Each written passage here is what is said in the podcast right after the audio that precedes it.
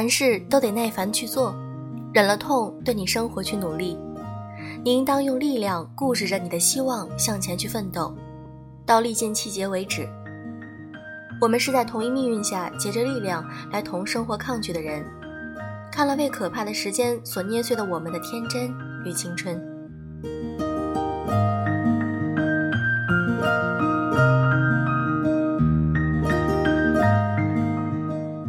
用声音触碰心灵，各位好，我是小飞鱼。最近的感冒应该已经好了，但是呢，鼻音还是很重，大家见谅啊。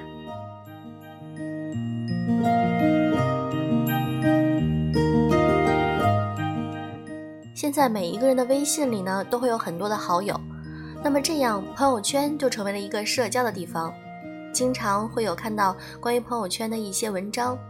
今天呢，我想和大家聊一聊微信朋友圈里最想拉黑的几种人。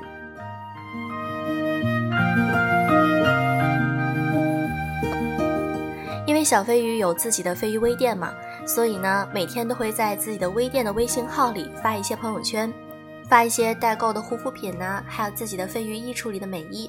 很感谢那些没有屏蔽我的粉丝们，你们都是我的真爱粉。那么，愿意在我微店里买东西的粉丝就是我的铁粉啦，所以我依旧会很感激。每个月呢，都会搞一些抽奖活动。不知道大家有没有这种情况，就是你看到一条微信，当时你很忙，你想一会儿回复他，你可能下意识的觉得自己已经回复了，就是那种用意念去回复别人，但其实你没有真的回复。对于不熟的朋友来说，可能会有点受伤害吧。但是我觉得跟对方解释一下，应该就能够理解的。微信其实就是一个小江湖、小社会，从这里也可以看到一些人生百态，所以我们来聊一聊哪些人特别容易被别人拉黑。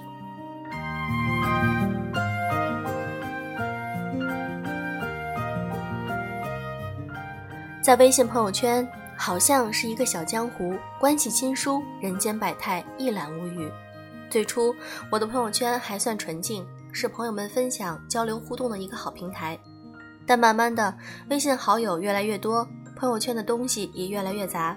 不过，刷刷朋友圈依然是一种饶有兴致的事情，因为在这里，除了有人真诚的分享生活动态，也有人卖人设，有人卖广告，有人卖东西，有人做戏精，有人默默围观，有人无视他人，把朋友圈当成自嗨的舞台。从中，我们可以窥视生活百态和形形色色的人。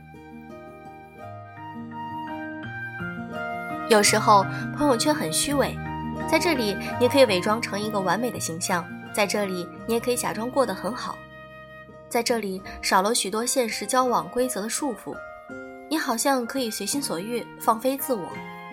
恰恰因为这样，朋友圈显得很真实，更容易暴露一个人的真实人品。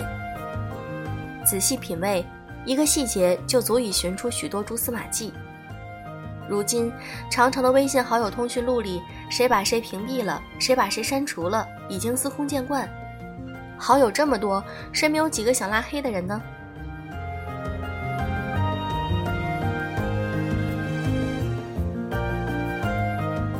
第一种人，不回微信却发朋友圈。有一种感动叫做秒回，有一种尊重叫做聊天突然中断后，事后简单的说一声原因。但也有一种心塞，叫不回复你微信，他却出现在朋友圈里。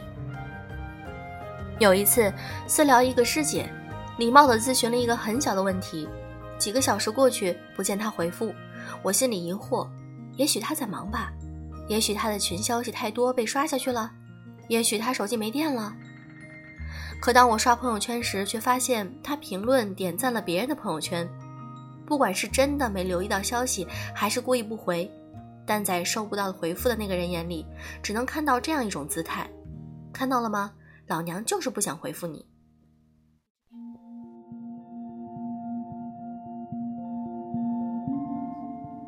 当然，如果是熟悉的朋友，我会先问一下清楚，问问有没有什么原因。但如果是不熟的人，分分钟有删除的冲动。恰当的回复微信，再也寻常不过的一件小事儿，却最能够体现一个人真实的修养。可能在现实生活中也是不顾及他人感受，不愿急人之所急之人，此种人不结交也罢。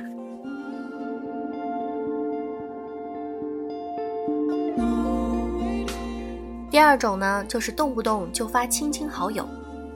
有一天，不知道是谁发明了亲亲好友这种行为，群发这种信息的人是希望通过这种方式来测试是否有好友将其删除了。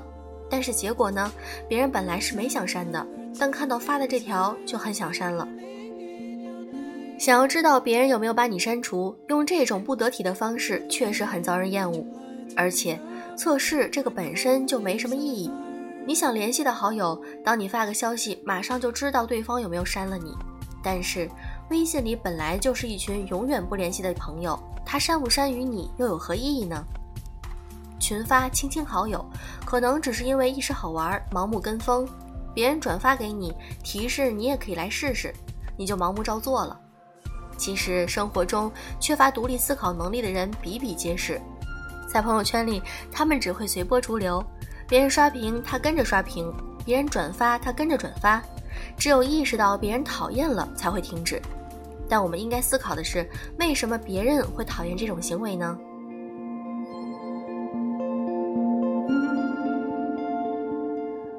在这个互联网信息爆炸的时代，网络社交比现实社交更难以辨别真假，所以我们更需要学会独立思考、辨别是非，才不会轻易的被随便转发的消息所诱导。从而做出理智清醒的判断，这种朋友在现实生活也是活得明白的人。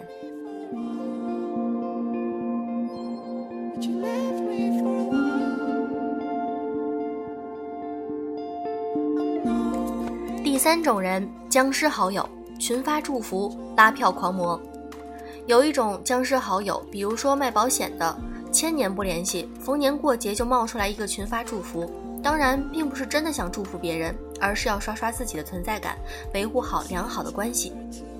还有一种僵尸好友，和你很不熟，但平时动不动就是第一条朋友圈点赞，麻烦给我家小孩投上一票。其实这种活动叫熟人帮忙也无可厚非，但对于不熟的朋友，还选择频繁的群发，打扰别人就显得很无理。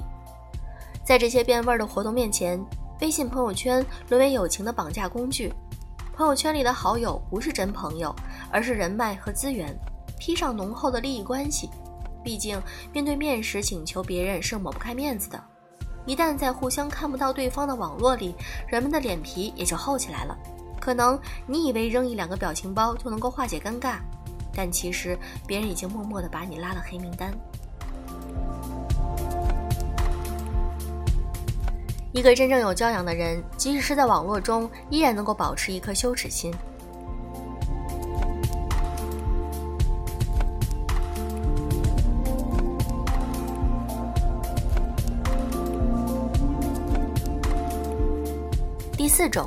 无节制的刷屏。在朋友圈里做微商的好友是可以理解的，但是那种一次性的发十来条，一天发好多次。刷到他朋友圈的时候，都有种往下拉也看不到尽头的错觉，都会吓得很多人果断的不看他的朋友圈了。而有一些疯狂刷屏的朋友，把朋友圈呢当成了自己的舞台，其实这样也很可怕，恐怕刷出来的不是存在感，而是别人的厌恶吧。其实这一点，小飞鱼非常有发言权。在我微店的微信里呢，有的时候会发一些代购的一些美妆产品呀，或者是飞鱼微厨上新的一些衣服，我尽量都是会隔一段时间才发一条，不然的话刷屏确实很影响别人的观感。还有一种情况呢，就是晒娃，晒萌娃呢是无可厚非的，大家看着也很欢喜，但是有的晒娃狂魔每天十几条朋友圈发着。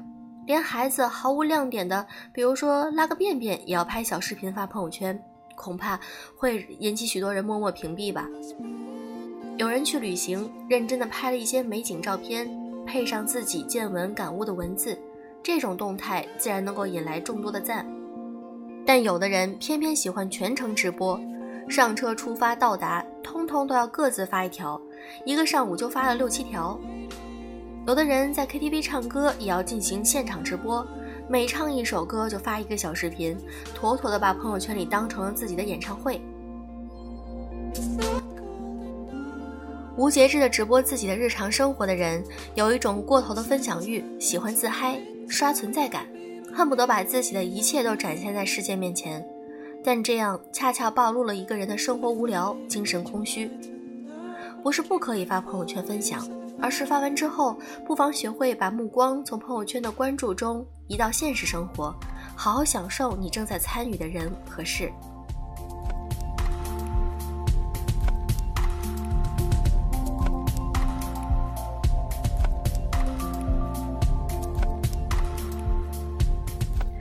还有一种人就是天天发泄负能量。有一个刚认识的朋友，互相加了微信，很快我就被他的朋友圈惊呆了。她每天都发好几条朋友圈，内容都是抱怨老公的不好，自己的婚姻的不幸，整一个活跃在朋友圈中的祥林嫂。虽然她很可怜，但抱怨的多了，大家也就慢慢的麻木了。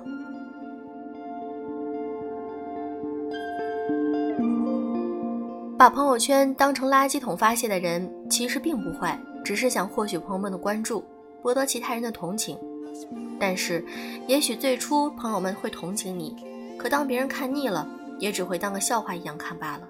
况且，在朋友圈中一味怨天尤人，发泄自己的负面情绪，对改变自己的生活完全于事无补，久而久之，伤害到的也只有自己。我想，一个人真正的成熟是阅历增长后，一颗愤愤不平的心逐渐变得平和，在人前不再肆无忌惮地发泄自己的怒气或者是愤怒，而是选择用行动去改变自己的生活。即使你很不幸时，也至少在人面前学会克制自己，为自己保留一点尊严和体面。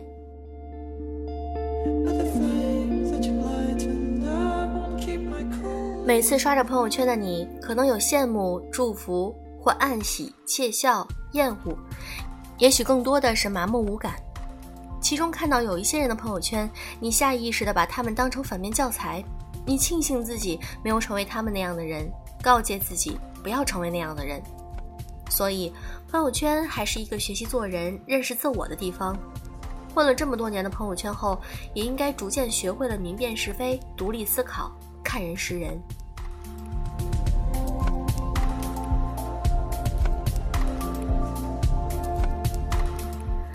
这篇文章小飞鱼分享完了。其实我觉得，关于晒娃狂魔这种情况，以前我会看到有一些同事不停的发视频，然后晒娃，一天要发二十多条，整个屏幕上全部都是他的视频，都是在晒娃。但是现在呢，我发现很少有人在不停的晒娃。因为这也是关于到隐私啊，还有各个方面的一些问题，所以我周围的朋友圈里，比如说我大学同学呀，还有一些同事啊，都很少有这种晒娃的情况了。不知道大家有没有这种感受？朋友圈慢慢变得非常安静了。其实我个人觉得，每一个人的生活态度不同，可能他喜欢来展示自己也是无可厚非的。但是呢，我们要注意朋友圈的质量。超过了一个度的话，就可能会引起大家的反感吧。小飞鱼在这里还是非常非常感谢那些愿意看我朋友圈发的代购信息的一些朋友们，让我们一起变美吧。接下来放的这首歌曲我很喜欢，来自于 Glass Animals。